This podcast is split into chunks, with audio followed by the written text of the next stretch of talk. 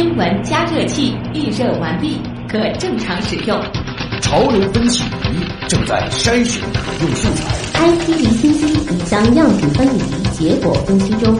知识对撞机过载冷却中，即将进行下一次充能。一切准备就绪，可以开始实验。可以开始实验。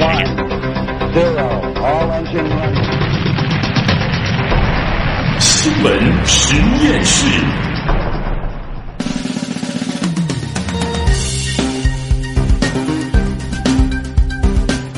资讯背后有内涵，新闻里边找知识。欢迎大家来到有可能是最长知识的广播新闻节目《新闻实验室》。各位好，我是旭东。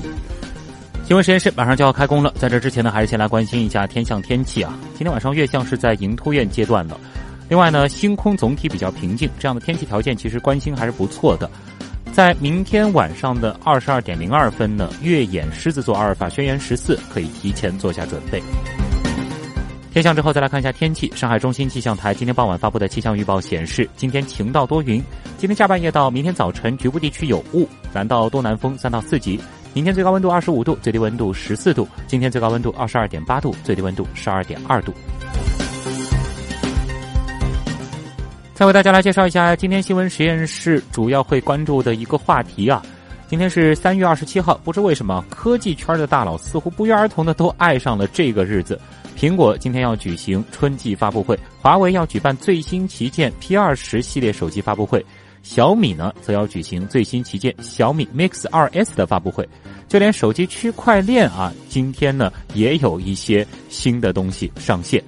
而至于为什么会选在三月二十七号，我们自然不得而知。不过呢，趁着这股热乎劲，今天晚上的话题呢，我们不妨也一起来看一看啊，这几家科技厂商都有什么样的新动作，透露出哎未来尤其是智能手机行业的哪些新趋势。也欢迎大家下载阿基米德，搜索并关注新闻实验室节目社区。那么在社区当中呢，是可以边听节目边和咱们互动。接下来，首先进入 IT 离心机。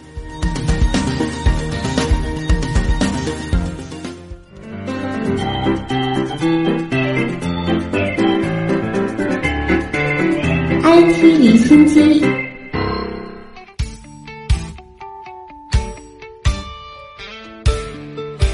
IT 离心机，首先来关注科技热点。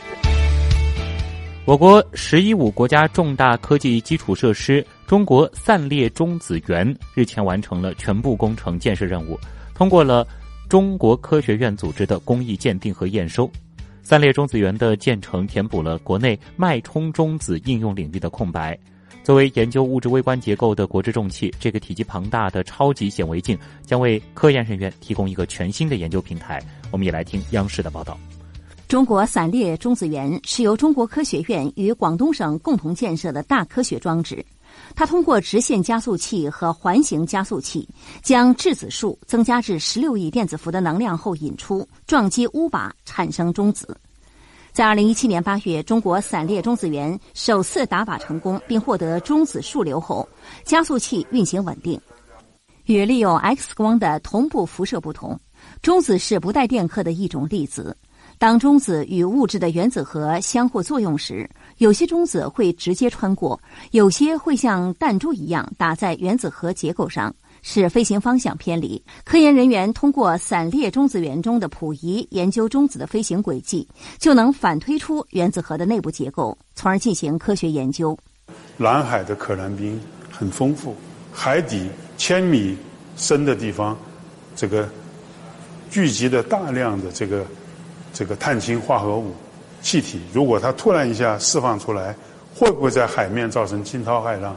高压容器里头，我们就可以。来模拟这个可燃冰的生成和它的性质，这个只有用中子散射才能实现，因为中子散射可以穿透厚的容器，对碳氢这样的原子核非常敏感。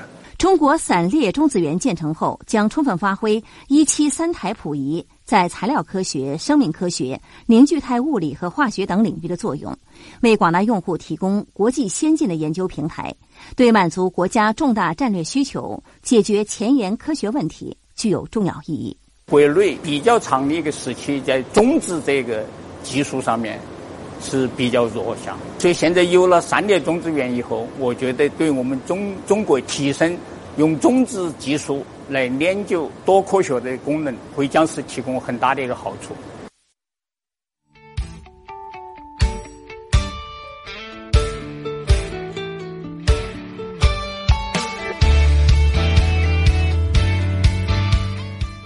继续来关注啊！上海申通地铁集团今天宣布，上海首条无人驾驶 APM，也就是乘客自动运输系统浦江线，将于三月三十一号通车试运营。APM 浦江线全长约六点七公里，全线共设六座车站，都为高架站，主要服务于上海浦江镇居民，缓解最后一公里出行难问题。根据介绍，APM 浦江线采用目前国际领先的全自动无人驾驶系统运行。由列车自动控制系统和监视系统运行车辆，并保证安全。全车不配备司机和跟车人员，车辆有超大的景观车窗，沿途美景呢可以一览无余。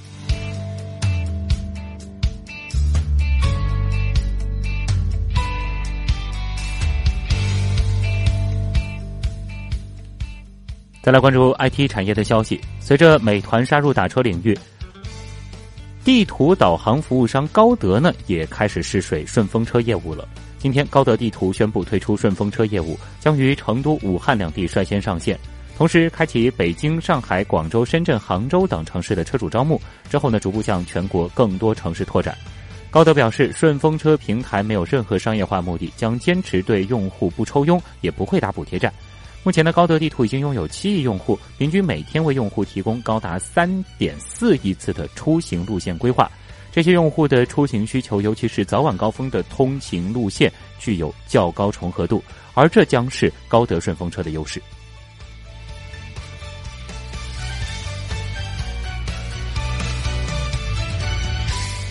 昨天，位于白云区五号停机坪近二十米高的天猫汽车无人贩卖机大楼正式对外开放，消费者只要到店内刷脸即可卖车。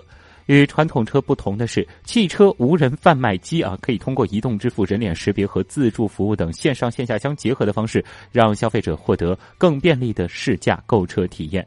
消费者只要打开手机淘宝或者天猫，输入“超级试驾”即可在线完成预约。有购买意向的消费者呢，可至授权的经销商 4S 店付款提车。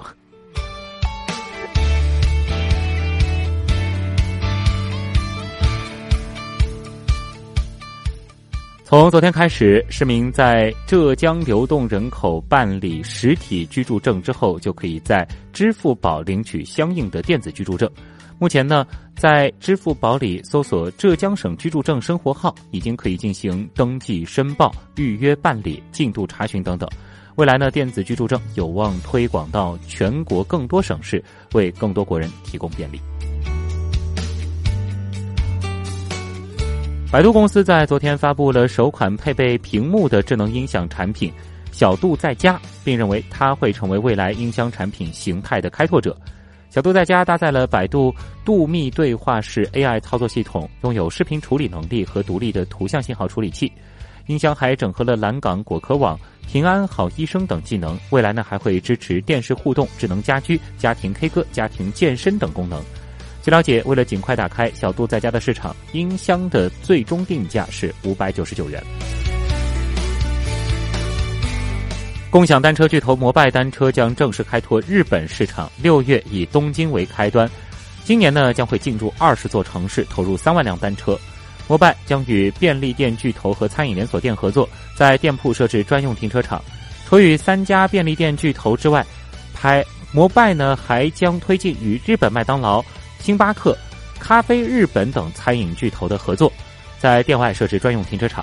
预计摩拜还将与地方政府和拥有闲置地皮的房地产公司携手，在年内确保四千处停车场。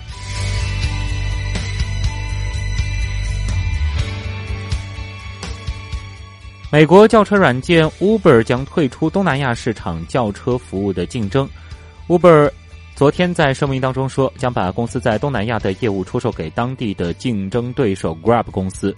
Grab 公司说。他在东南亚一百九十一座城市开展业务，相当于优步的三倍。另外呢，Grab 公司还提供摩托车拼车和无现金支付服务。这是 Uber 国际业务最新一步的回撤动作。Uber 分别在二零一六年和二零一七年出售中国业务和俄罗斯业务。根据分析，Uber 最新回撤动作凸显其占领国际轿车服务市场的激进步伐力不从心。欧洲反垄断专员近日警告称，欧盟严重怀疑谷歌公司的主导地位，因此不排除将来要求分拆谷歌的可能性。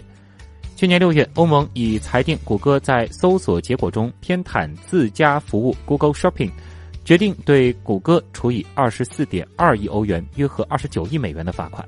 除此之外呢，谷歌仍然面临欧盟其他两项反垄断指控。